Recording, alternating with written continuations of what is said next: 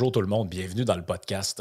Hier, j'ai enregistré un épisode avec Michel Kelly Gagnon pour la sortie de son livre Base type nul, un roman de fiction euh, qui prétend euh, aborder des termes libéral classiques, libertariens, par la fiction, par l'art. Malheureusement, il y a eu un petit problème de son, euh, mais j'ai voulu quand même vous faire vous partager ce podcast-là il y a eu un problème avec la console, je ne sais pas exactement pourquoi. Ça n'enregistrait pas avec le son de mon micro, mais avec le son de l'ordinateur. Donc, j'ai coupé mes interventions je les ai laissées les plus courtes possibles pour qu'on entende plus Michel parler et non pas ma voix qui, euh, qui sonne un peu d'outre-tombe mais euh, je trouvais que c'était quand même important de vous le partager. Sur ce, ben, je laisse la parole à, cette, euh, à, cet entretien-là qu'on a eu ensemble. C'était super agréable. N'oubliez pas de vous abonner à la chaîne YouTube en cliquant sur le bouton s'abonner, en activant la petite cloche. Ceux qui écoutent le podcast sur YouTube, ceux qui l'écoutent sur les différentes plateformes de streaming comme Spotify, n'oubliez pas de laisser une évaluation et de vous abonner également, laisser un commentaire parce que ça nous aide énormément pour le référencement. Sur ce, je vous souhaite bonne écoute. J'espère que vous allez apprécier cette discussion-là. J'ai mis les liens en description du podcast pour vous procurer le livre. Alors, ben, profitez-en tous, puis on commence ça maintenant.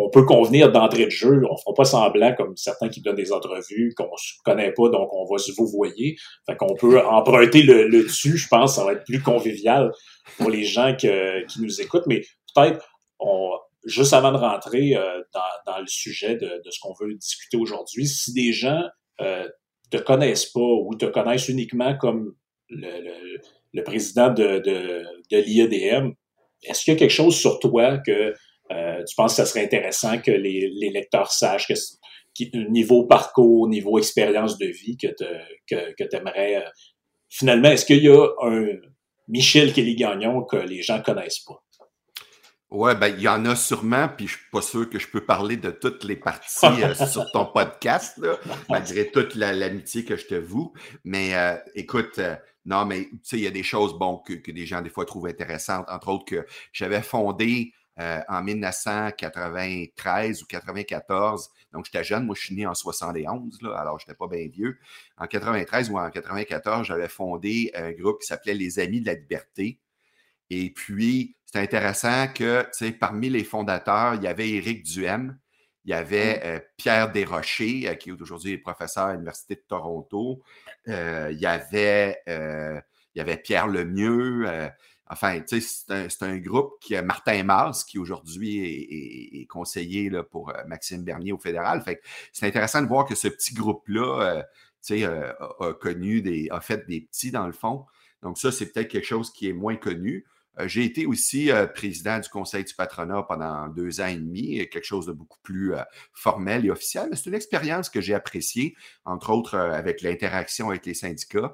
Et au début de ma carrière, j'ai été avocat dans du litige civil et commercial et d'assurance, mais avec une clientèle assez particulière parce que moi, j'étais l'avocat civiliste à l'intérieur d'un bureau d'avocats de criminalistes. Alors, mmh parmi, disons, la clientèle typique d'un bureau de criminaliste, ben, tu sais, euh, je veux dire, euh, il y a toutes sortes de monde, là, y compris des gens là, un, peu plus, disons, spéciaux, là, si je peux me permettre le terme. euh, tu ici aujourd'hui pour parler d'un bouquin que tu as sorti et que tu as eu l'amabilité de m'envoyer d'ailleurs, qui s'appelle Base type nul, les aventures de Michelangelo. Et là, les gens peut-être se disent, qui nous écoutent et qui n'ont pas euh, déjà mis la main sur le bouquin, ouais, Conseil du patronat, Institut économique de Montréal, les Amis de la liberté. Bon, c'est pas nécessairement le background qu'on imaginerait euh, pour quelqu'un qui écrit de la fiction ou qui écrit euh, un roman. Et lors de conversations privées, on s'en est déjà parlé plusieurs fois de comment euh, ben, il faut leur reconnaître ça. Les, les mouvements de gauche, les gens de gauche, ont toujours eu cette force-là de faire avancer leurs idées par la culture, par la contre-culture, par des films, par des romans, par de la poésie, par de la peinture, par tout ce que vous voulez. Ils ont investi le monde culturel. Et ça, c'est un point sur lequel je pense qu'on on, euh, avait un terrain d'entente parmi les nombreux points. C'était que euh, il y avait une nécessité d'occuper un espace sur le terrain culturel pour faire avancer des idées.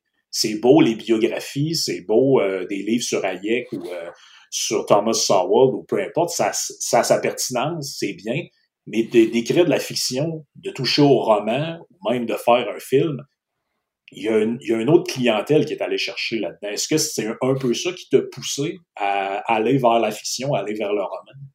Absolument. Et moi, depuis, euh, depuis au moins 25 ans, tu sais, je me plains de cet état de fait que tu décris, c'est-à-dire que dans les, ce qu'on appellera les créations culturelles au sens large, euh, je vais dire n'importe quoi, ce pas des chiffres scientifiques que je vais citer, mais supposons, mettons, on va dire qu'il y a 70% peut-être qui n'a aucune connotation euh, politico-philosophique, ou en tout cas aucune connotation, disons, facilement discernable. Mais pour le 30% qui reste, ben, c'est probablement peut-être 28% gauche, puis 2% disons, euh, libéralisme classique ou mm-hmm. libertarianisme. Puis, comme je te disais, c'est pas scientifique mon chiffre que je cite, là. J'ai pas, pas d'études pour appuyer mon propos, mais je suis pas mal sûr que si quelqu'un faisait une étude, ça ressemblerait à ça.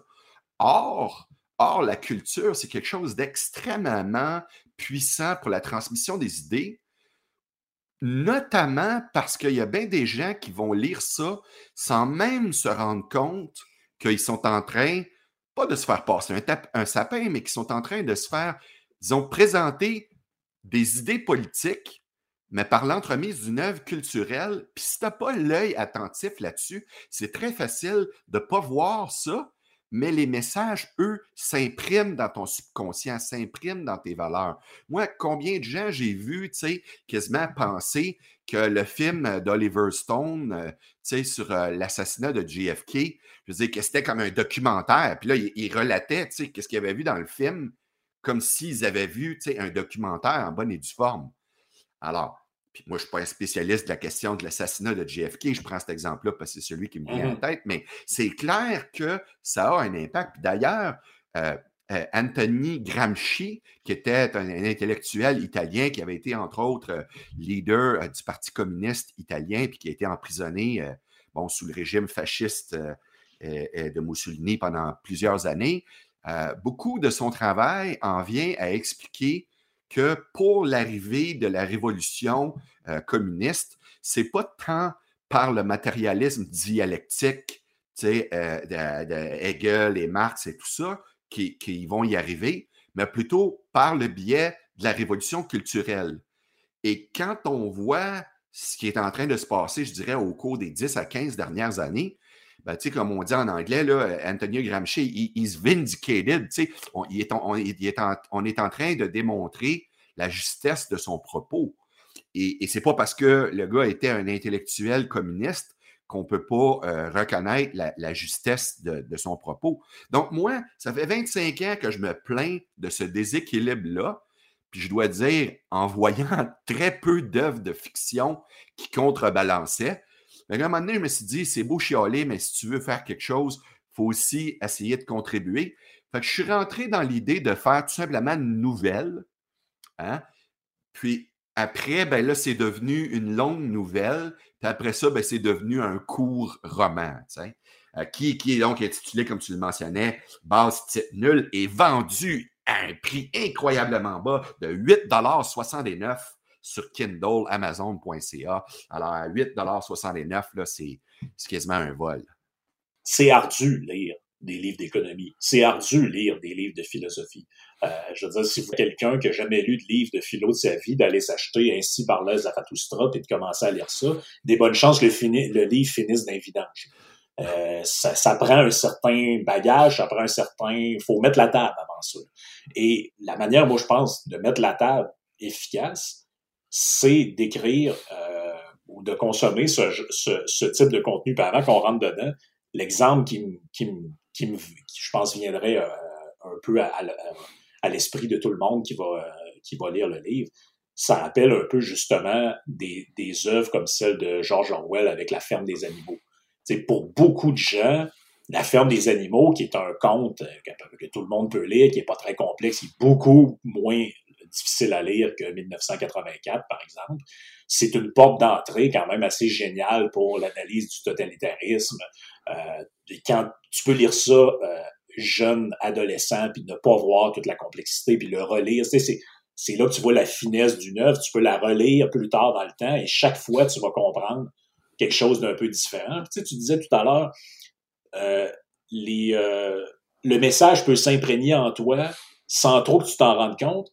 Euh, ben Orwell, lui, avait réussi un peu ce tour de magie-là, c'est-à-dire qu'il est aimé autant par des gens de gauche que par des gens de droite. Les gens plus à droite, ils voient des critiques du totalitarisme, ils voient euh, évidemment le, le, le doigt pointé directement vers le communisme, vers la, planification centrale, et des gens de gauche avec une sensibilité plus libertaire, je dirais, ou plus euh, anarchiste, on pourrait dire, ils voient un peu les mêmes choses, mais de leur, de leur perspective à eux. Et euh, ça coïncide aussi avec la personnalité d'Orwell, qui était lui-même euh, tantôt à gauche, tantôt à droite sur certains sujets. mais j'ai eu un peu cette impression-là en lisant ça, c'est-à-dire que les gens qui pensent qu'ils vont lire ce livre-là en se disant ben moi, je suis pas libertarien ou je suis pas libéral, donc j'aimerais pas ça. Vous pouvez vous tromper. Euh, en réalité, la question qu'on se pose en lisant ça, c'est qui a envie de vivre dans ce monde-là, en fait? Parce que euh, si on rentre plus dans, dans, dans le détail, l'histoire, grosso modo, du livre, puis je, vais te laisser compléter ensuite, c'est l'histoire d'un homme qui se réveille d'un genre de coma. Ça fait sept ans qu'il est dans le coma, de mémoire. Et là, il découvre un, que le monde qui l'avait quitté a dérivé dans une espèce de totalitarisme qu'on pourrait décrire comme woke ou comme euh, très, très basé sur la censure. Et là, lui, il en découvre toutes les absurdités, mais il découvre en même temps comment les gens se sont adaptés à ce monde absurde-là et ne voit plus à quel point c'est absurde. J'ai des exemples, on y reviendra plus tard, mais est-ce que euh, est-ce que c'est une lecture auquel tu souscris? Est-ce que je, dénature ton propos ou euh, on est pas mal, euh, dans ça? Non, non, on est tout à fait là. Euh, et j'ajoute, j'ai voulu vraiment aller vers l'humour. Donc, je pense qu'il y a des passages qui, en tout cas, je l'espère, je le pense, sont drôles. parce que, je veux dire, de se faire faire un, un truc, tu sais, plus sombre, plus moralisateur, en tout cas, moi, c'était pas mon truc. Je voulais quelque chose de, drôle. L'autre aspect, c'est qu'il y a plein de clins d'œil. Je veux dire, il y a des références évidentes à des, à des films ou à des romans antérieurs que j'ai vus, puis je veux dire, je m'en cache pas. Il y a, des scènes de, Matrix, il y, a, enfin, il y a des scènes de Mission Impossible. Je veux dire, c'est, c'est évident et c'est voulu. Donc, il y a aussi ce genre de clin d'œil-là. Puis l'autre truc aussi, c'est que j'ai un jeune homme euh, euh, très euh, talentueux qui a, fait des dessins pour moi parce que, puis ça, je te dirais que je suis fier de ce choix-là, mais comment dire, ça m'a, ça m'a, ça m'a peut-être coûté un peu. J'explique. Donc, j'ai, au début, j'hésitais entre un roman classique ou une bande dessinée. Mmh J'ai décidé de faire un mélange des deux, c'est-à-dire un court roman avec des dessins. Euh, les dessins ne sont pas de moi, ils sont d'un jeune artiste très talentueux qui s'appelle Corentin Hunter.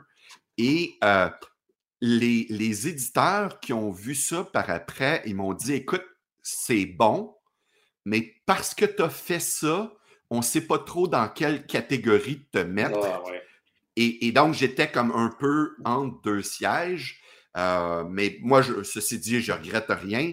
Mais euh, donc, donc tu sais, un, ça se lit rapidement. Deux, il y a de l'humour. Trois, il y a des dessins qui sont vraiment très bien faits. Et pour quiconque connaît un peu la scène euh, politico-médiatique du Québec, vous allez aussi, il y, a, quelques passages qui, je pense, vont vous faire sourire ou grincer des dents selon qui vous êtes. Le, monde qui est décrit là-dedans, c'est fait avec un, humour grinçant mais c'est un, monde qui est quand même assez, euh, assez autoritaire. J'ai noté quelques affaires. La loi sur l'achat local, euh, la viande qui existe plus vraiment, euh, l'argent qui existe plus non plus. il y a toutes sortes de catégories de citoyens. Il y, a, une catégorie que tu appelles les Uber Woke type A. il, y a les, espèces de rejets de la, société qu'on appelle les Vax Reject. Euh, et un qui me fait le plus rire, c'est le tsar de l'harmonie. Celle-là, je l'ai trouvé particulièrement savoureuse. Euh, est-ce que, dans ton processus pour écrire ça, est-ce qu'à un moment donné, tu voyais des trucs de l'actualité puis tu disais, ah tiens, ce serait un bon concept pour le, pour le bouquin ou t'es parti, euh, j'oserais dire, from scratch, puis à un moment donné, tu as trouvé des idées puis des noms comme ça. ça dans, le fond, est-ce que ça s'est étalé sur un certain temps, tu as réussi à faire une espèce de synthèse de tout ce que tu euh, ce que avais envie de caricaturer au fond? Oui, ben, j'ai un processus d'écriture. Euh, D'ailleurs, qui, est aussi, même quand j'écris des œuvres qui ne sont pas des œuvres de fiction, je, je, fonctionne quand même pas mal de la même façon. C'est-à-dire que j'écris le texte, en fait, dans ma tête. Et même des fois, c'est des phrases complètes. Et même souvent, je projette des phrases concrètes, c'est-à-dire que je, les murmure, je ferme mes yeux et c'est comme un typewriter. Je vois les phrases comme apparaître dans mon cerveau, si on veut. Mmh et ensuite, et là, je peux faire ça pendant un certain temps. Dans le cas de, ce, petit roman-là, j'ai fait ça pendant au moins huit mois, peut-être plus. Et là, tout d'un coup, je m'assois, puis là, il y a un flow assez intense et, le texte sort. Et après, évidemment, ça doit être massagé à plusieurs euh, reprises.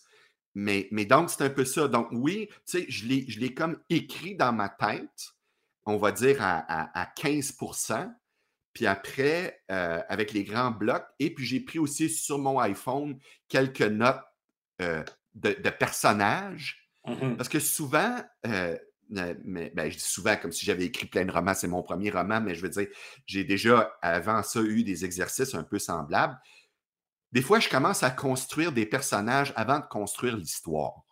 Mmh C'était dans ce cas-là aussi, effectivement, il y avait un certain nombre de personnages que je voyais. Puis, au fond, j'ai bâti l'histoire autour des personnages plutôt que l'inverse.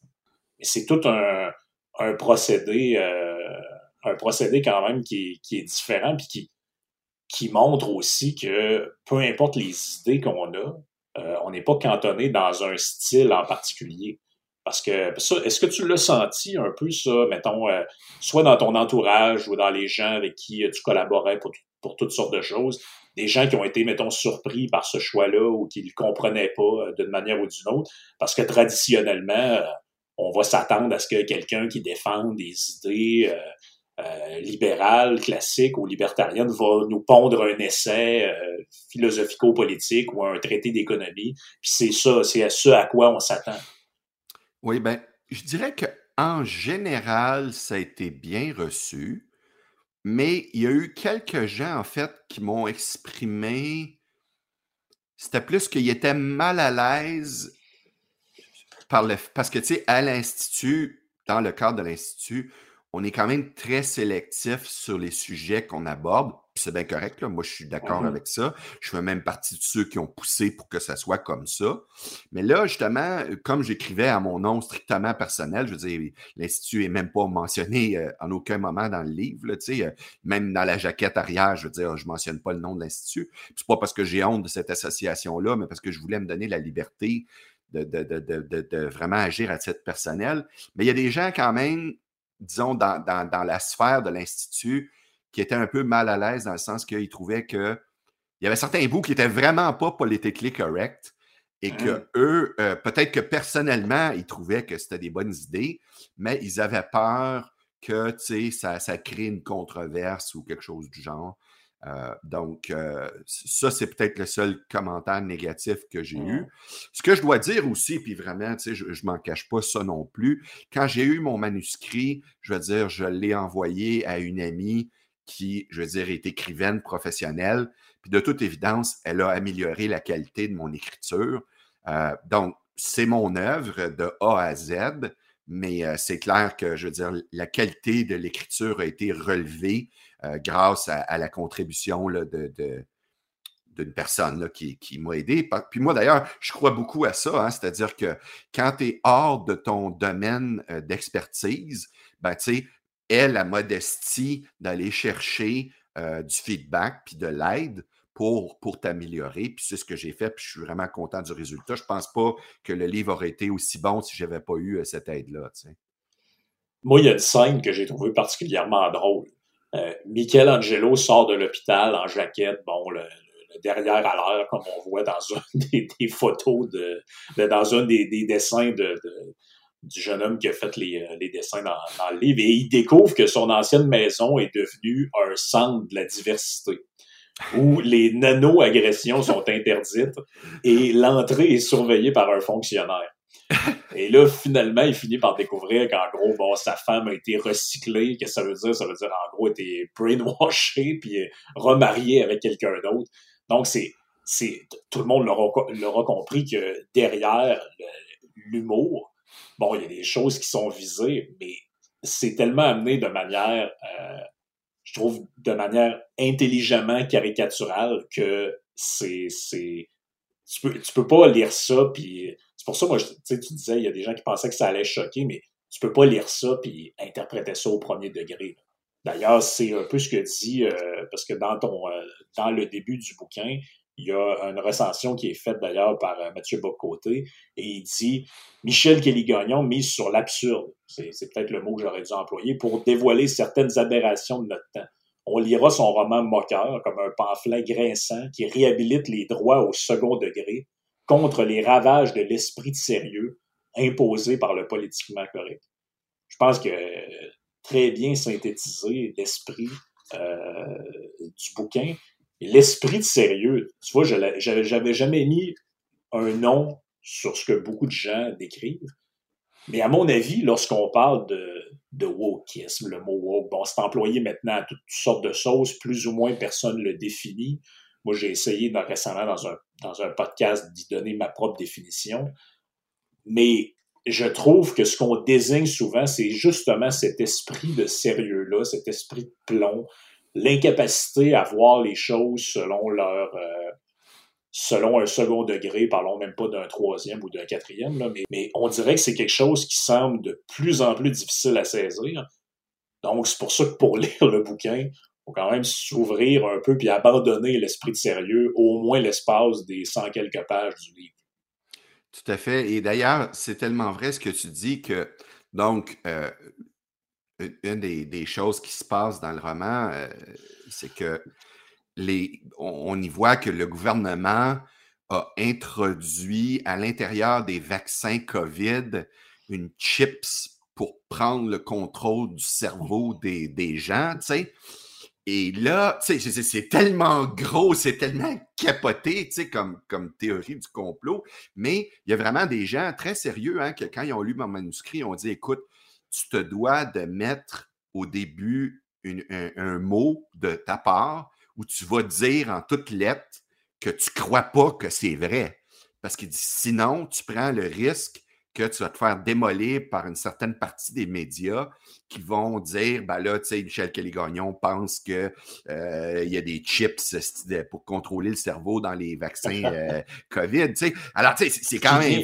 C'est quand même... Ce qui vient tuer quand même l'esprit de, base de là. Moi, les gens qui proposent ce genre de truc-là, ça me fait toujours un peu rire. Je sais que c'est bien intentionné, mais en même temps, c'est ça le but de l'œuvre, c'est d'amener la personne qui la lit à se rendre compte par elle-même de l'énormité de la chose. Mais après, s'il y a des gens qui prennent ça au premier degré, euh, je veux dire, après ça, euh, j'allais dire grand bien leur face, mais c'est pas vraiment. mais, mais quand même, en même temps, déjà au départ, je prenais un risque de faire cet exercice-là. Puis quand j'ai eu quand même ces gens-là, qui, qui, qui, je veux dire, qui eux autres me disaient pas ça d'un point de vue artistique, mais qui essayaient mm-hmm. de me mettre en garde contre un danger qu'ils percevaient pour moi ben, tu sais, bon, j'aurais pu le faire ou pas le faire, mais tu sais, ça m'était dit par deux, trois personnes différentes qui ne s'étaient pas concertées entre elles.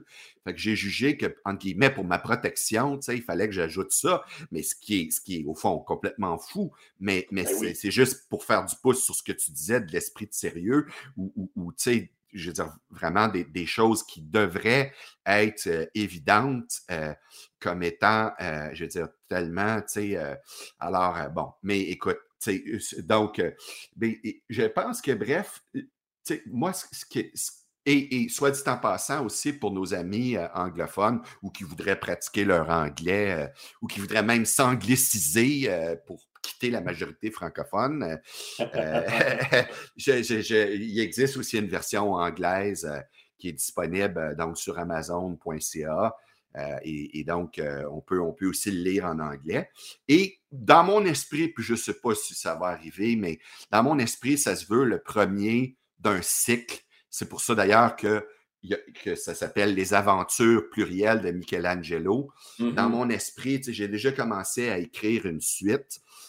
Euh, je suis tellement occupé que je ne sais pas jusqu'à quel point ça va voir la. Parce que ce qui m'avait aidé là-dedans, moi j'ai écrit ça. Un moment donné, j'avais pris six semaines de vacances euh, à, Baie-Saint-Paul, euh, dans, Charlevoix, pendant la pandémie. Puis, tu sais, les, activités euh, de l'Institut, puis le nombre de rendez-vous que j'avais à faire était beaucoup réduit. Donc, ça m'a donné l'espace d'écrire. Et euh, j'en suis quasiment à souhaiter une autre pandémie, tu sais, pour, euh, retrouver cette, cette, liberté de création, là, tu sais. C'est pas extrêmement dominant comme thème, mais à un moment donné, on voit que la campagne est devenue bon, un lieu abandonné, d'être des fermes délabrées, plus vers la fin du livre, euh, je me suis demandé jusqu'à un certain point si c'était pas un peu euh, aussi une, de montrer l'absurdité d'une certaine forme de, j'allais dire, de déchéance urbaine, mais c'est un peu ça. On voit un peu dans le monde que ça se dessine. Euh, on, on, dit souvent gauche-droite, peu importe, mais il y a beaucoup cette opposition-là entre les zones rurales et la campagne et les zones urbaines où, bon, là, on, sent qu'on est de, pas tout le monde, évidemment, mais de plus en plus face à des trucs complètement marginaux. Des, des, fois, on, se dit, mais est-ce que c'est sérieux, ça? Euh, est-ce que c'est, est-ce qu'on, est-ce que quelqu'un, est-ce que quelqu'un se moque de moi ou c'est réellement sérieux? Puis là, tu, portes ça un peu dans un, côté très, très absurde, mais tu sais, tu le disais toi-même, tu te, tu as pris du temps à Baie-Saint-Paul pour, euh, pour écrire. Est-ce que, tu, est-ce que tu vois la différence entre le climat qui règne dans la ville euh, quand tu es à Montréal versus la, manière. Il y a tellement de manières différentes d'être et de voir la vie, on dirait, quand tu vas dans des, dans des zones que, que on n'est plus dans l'urbanité. Il me semble qu'il y a quelque chose là-dedans. Je, ne dis pas que c'est une science exacte, ça aussi, mais il y a quelque chose avec les villes où ça devient des, j'allais dire des lieux de radicalisation, mais c'est presque ça.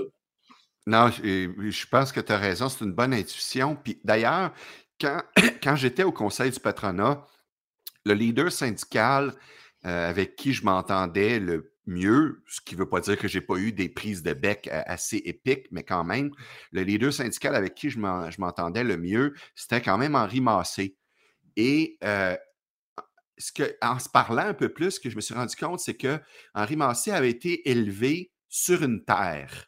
Mmh Et tu sais, tu as beau avoir des opinions de gauche, quand, quand tu été ancré dans le réel, puis que tu as eu, euh, que tu as une compréhension de ce que ça veut dire, puis tout ça, euh, euh, le travail. Le travail, puis, puis, puis le fait, tu sais, des gens qui vont dire euh, zéro croissance, ben lui, il avait connu c'était quoi la pauvreté rurale, puis, tu sais, zéro croissance, il comprenait que c'était fou, tu sais. Tandis que c'était un, un intello, tu sais, je veux dire, de, de, qui a toujours vécu à Montréal, qui est prof d'université, puis qu'avec avec ton régime de pension, puis tout, tu sais, tu, tu gagnes peut-être l'équivalent de 140 000 par année, peut-être plus puis euh, tu sais, que toi, tu jongles sur ça en disant, ben oui, euh, la décroissance, puis tout ça. Euh, ben, donc, je pense que oui, je pense que les gens. Puis je, fais une extension, pas juste rural versus urbain, mais manuel versus intellectuel. Et mmh souvent, des gens, par exemple, qui sont mécaniciens, qui sont travailleurs de la construction, je, je trouve que intuitivement, je vais me retrouver plus souvent à m'entendre avec eux qu'avec, quote unquote, des intellectuels. C'est comme si ce, fait de, devoir produire des choses concrètes avec leurs mains, avec leur savoir, avec leurs outils, les amène à être moins euh, susceptibles de tomber dans certaines euh, folies euh, idéologiques. Tu ne peux pas mentir à quelqu'un qui a connu la misère. Il sait ce que c'est, il l'a vécu. De, il n'a pas lu ça dans un livre. Il l'a vécu. Puis à l'inverse, je me rappelle une fois où j'avais particulièrement pété les plombs. Là, parce qu'en général, dans les débats de politique publique, ça fait tellement longtemps que je suis là-dedans que, on va dire, 85% du temps, je réussis à garder mon calme, même quand je me, ça me tombe ses nerfs. Mais je me rappelle d'une fois où je m'étais vraiment fâché. Et donc, je participais à un salon philosophique qui avait lieu chaque mercredi soir dans une belle et grosse maison de Westmount. Et euh, sais, en gros, puis le couple, c'était des gens extrêmement charmants, des gens déjà à l'époque, je pense il y a 15-20 ans de ça, c'était déjà des gens âgés à l'époque, je ne sais même plus s'ils sont de ce monde. Mais, et en gros, tu sais, l'homme était un petit peu plus, on va dire, à droite, et la femme, elle, était gauchiste, tu sais, finie. Et à un moment donné, euh, elle, dit, elle dit, euh, elle, racontait euh, un voyage qu'ils avaient fait euh, au cours des derniers mois ou semaines auparavant au Vietnam. Et là, elle dit, elle dit, j'ai vu les, les, femmes qui travaillaient dans les rizières avec leurs costumes traditionnels. Puis elle dit, elles avaient l'air tellement heureuses. J'ai senti qu'elles étaient bien plus heureuses que nous. Puis là, là, si j'ai dit, minute, toi, tu vis dans une maison à Westmount, sacrament, tu as des domestiques, je veux dire, tu manges, tu sais, je veux dire, tu as toutes les, conveniences de la vie. Puis là, moi, j'ai dit, j'ai dit, écoutez, madame, j'ai dit, c'était en anglais la conversation, là, j'ai dit, est-ce est que vous avez même arrêté pour parler à ces gens-là? Leur avez-vous demandé? Elle dit, non, mais j'ai vu leur beau sourire je m'excuse là, mais crise de tabarnak. Je dis, écoute, n'importe qui qui, peut avoir un contact avec le réel, c'est que si tu as les, jambes dans une rivière, dans une rizière, je veux dire, tu as des sangsues qui sont accrochés à toi, tu travailles, je veux dire, à 40 degrés. Les euh, mouches. Les mouches, tout. Je veux dire, c'est vrai que dans plusieurs de ces pays-là, les gens ont quand même un certain sourire. Bon, est-ce que c'est culturel ou autre, tu sais, euh, ou je sais pas, mais de là à en conclure que ces femmes qui travaillaient dans la rizière étaient plus heureuses que elles et les autres madames de Westmount qui l'écoutaient, tu sais, je veux dire, c'est de la folie, là. Et ça, on, a droit à ça euh, euh, plus souvent qu'autrement. Oui, oui, c'est le genre de naïveté. C'est le même type de naïveté que le, que le, gars qui pense que la serveuse au bar est en amour avec on, est un peu, on est un peu dans le même, euh, dans, dans le même niveau. Là.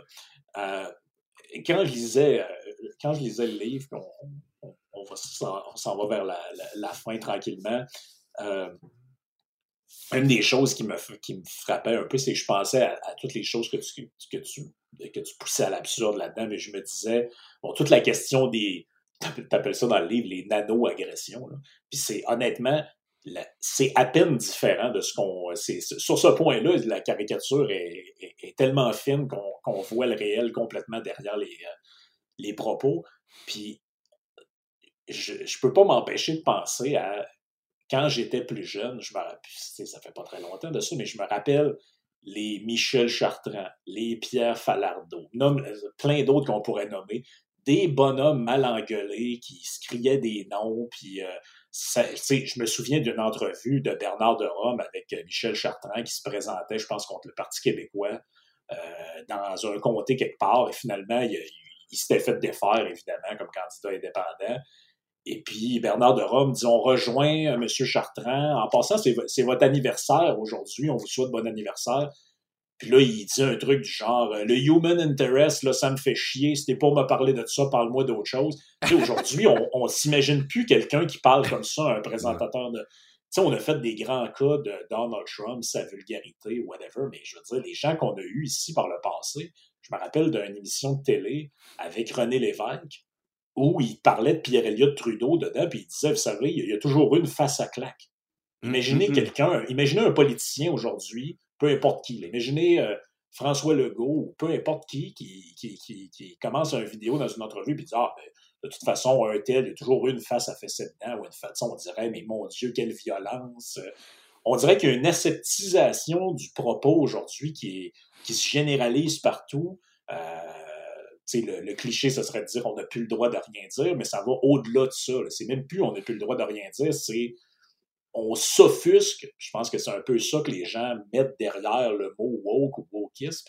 C'est justement ce que, ce que, j'appelais une espèce de réaction épidermique et exagérée à quelque chose qui, au fond, est plus ou moins, n'a pas tant d'importance que ça, ou euh, on accorde une symbolique à des choses en réalité qui sont banales. Je suis entièrement d'accord. Et, le, le roman, sans dire comment il se termine, il se termine où. Parce que, parce que donc, on. je ne veux pas rentrer dans le détail, mais il, y, a un jeu dans le roman entre le réel et le rêve. OK? Je, peux, je peux ah. aller à dire ça sans trop euh, éventrer l'affaire. Là. Euh, et, et finalement, on, se rend compte, euh, c'est un peu ce que tu dis, mais dans le roman, je le dis à ma façon, puis c'est exprimé aussi par des dessins. On voit que la ligne entre le rêve ou l'imaginaire et le réel, finalement, est assez mince. Alors, ça, mmh j'exprime ça de façon assez claire, en particulier vers la fin du roman. Mais je m'en voudrais euh, de, terminer cette entrevue sans parler d'un de mes personnages préférés dans l'histoire et euh, j'ai nommé Dickinson Lagasse. Alors, disons tout de suite, euh, Dickinson Lagasse, que tout le monde appelle Dick, est un personnage fictif, imaginaire. Euh, toute ressemblance euh, avec la réalité euh, est purement fortuite. Oui. Mais écoute, ce, ce personnage-là, il est chroniqueur dans un journal bien établi et il est animateur de radio dans une station de radio bien établie. On, on, se rend compte que finalement, il est un agent du gouvernement parce que l'essentiel de sa rémunération provient de l'État. Euh, encore là, aucun lien avec la réalité. Et ce personnage-là, donc de Dickinson, Lagasse, tu sais, je veux dire, qui, qui est un bel âtre, qui aime euh, euh, se regarder dans des miroirs à la journée longue, qui, a, mis des miroirs partout dans son immense condo, ben, ce, personnage-là, qu'est-ce que je voulais dire? Je voulais dire que je trouve que c'est un personnage intéressant. Et, et, puis, euh, je n'ai pas pu m'empêcher de. Puis en plus, c'est un personnage qui peut se permettre d'écrire des chroniques, comme par exemple de dire que les libertariens sont des fascistes et il n'y a, personne à son journal qui le reprend, son éditeur, son patron, il ne dit pas, ben voyons, Asti, t'es fou, t'es fou comme de la merde. Et puis, il diffuse ce genre de choses-là sans jamais se faire reprendre. Alors, en tout cas, tu sais, mais là, on est dans un monde imaginaire, mais je, me suis dit que je ne sais pas pourquoi, j'ai eu une inspiration de créer ce personnage-là. Et j'annonce en grande première que si jamais je fais un sequel, ce personnage-là va réapparaître puis je vois même en plus, c'est ça, c'est en exclusivité à ceux qui écoutent ton podcast, Frank. Je vais même dire que ce personnage-là va mourir. Il va se faire écrapoutiller par une Zamboni. Alors, ça, je ne sais pas comment ça va se passer, je ne sais pas où, mais, mais, mais, mais Dickinson Lagasse euh, euh, sera écrasé par une Zamboni dans, dans la suite de base type nul. Oui, à bon entendant. Écoute, si tu le permets, avant qu'on se quitte, je vais lire un, court passage parce que je, l'avais noté, celui-là, il m'avait particulièrement fait rire. Euh, c'est à la page 91 du bouquin. À deux rues de l'hôtel de ville, Dickinson, Lagasse, déballe sa toute dernière acquisition. Un charmant paysage désertique peint par une artiste indigène homosexuelle, née dans les bras, née sans bras et maniant les pinceaux avec ses orteils. Dick raffole de ce genre de truc. Il se réjouit également d'être reconnu par l'élite comme un mécène des artistes issus des minorités. Ainsi, celle-ci était moins susceptible de mettre son nez dans ses affaires financières et de découvrir que lui, un animateur de radio et un chroniqueur soi-disant objectif, n'était rien d'autre qu'un pantin du gouvernement, grassement financé par des programmes d'État qui quadruplaient allègrement ses revenus déjà considérables. Euh, ça permet aux gens d'apprécier un peu le style.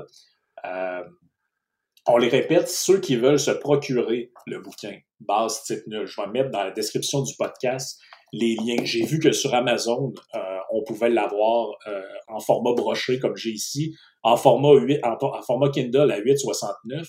Est-ce qu'il y a un autre endroit où les gens peuvent, euh, peuvent, se le procurer, je pas, chez l'éditeur ou est-ce qu'il est, disponible quelque part d'autre qu'Amazon ou c'est vraiment la place que les gens peuvent se procurer? Ben, je pense qu'Amazon serait le premier choix. Euh, une dame qui s'occupe de la distribution m'a dit qu'en principe, elle se retrouve dans certaines librairies.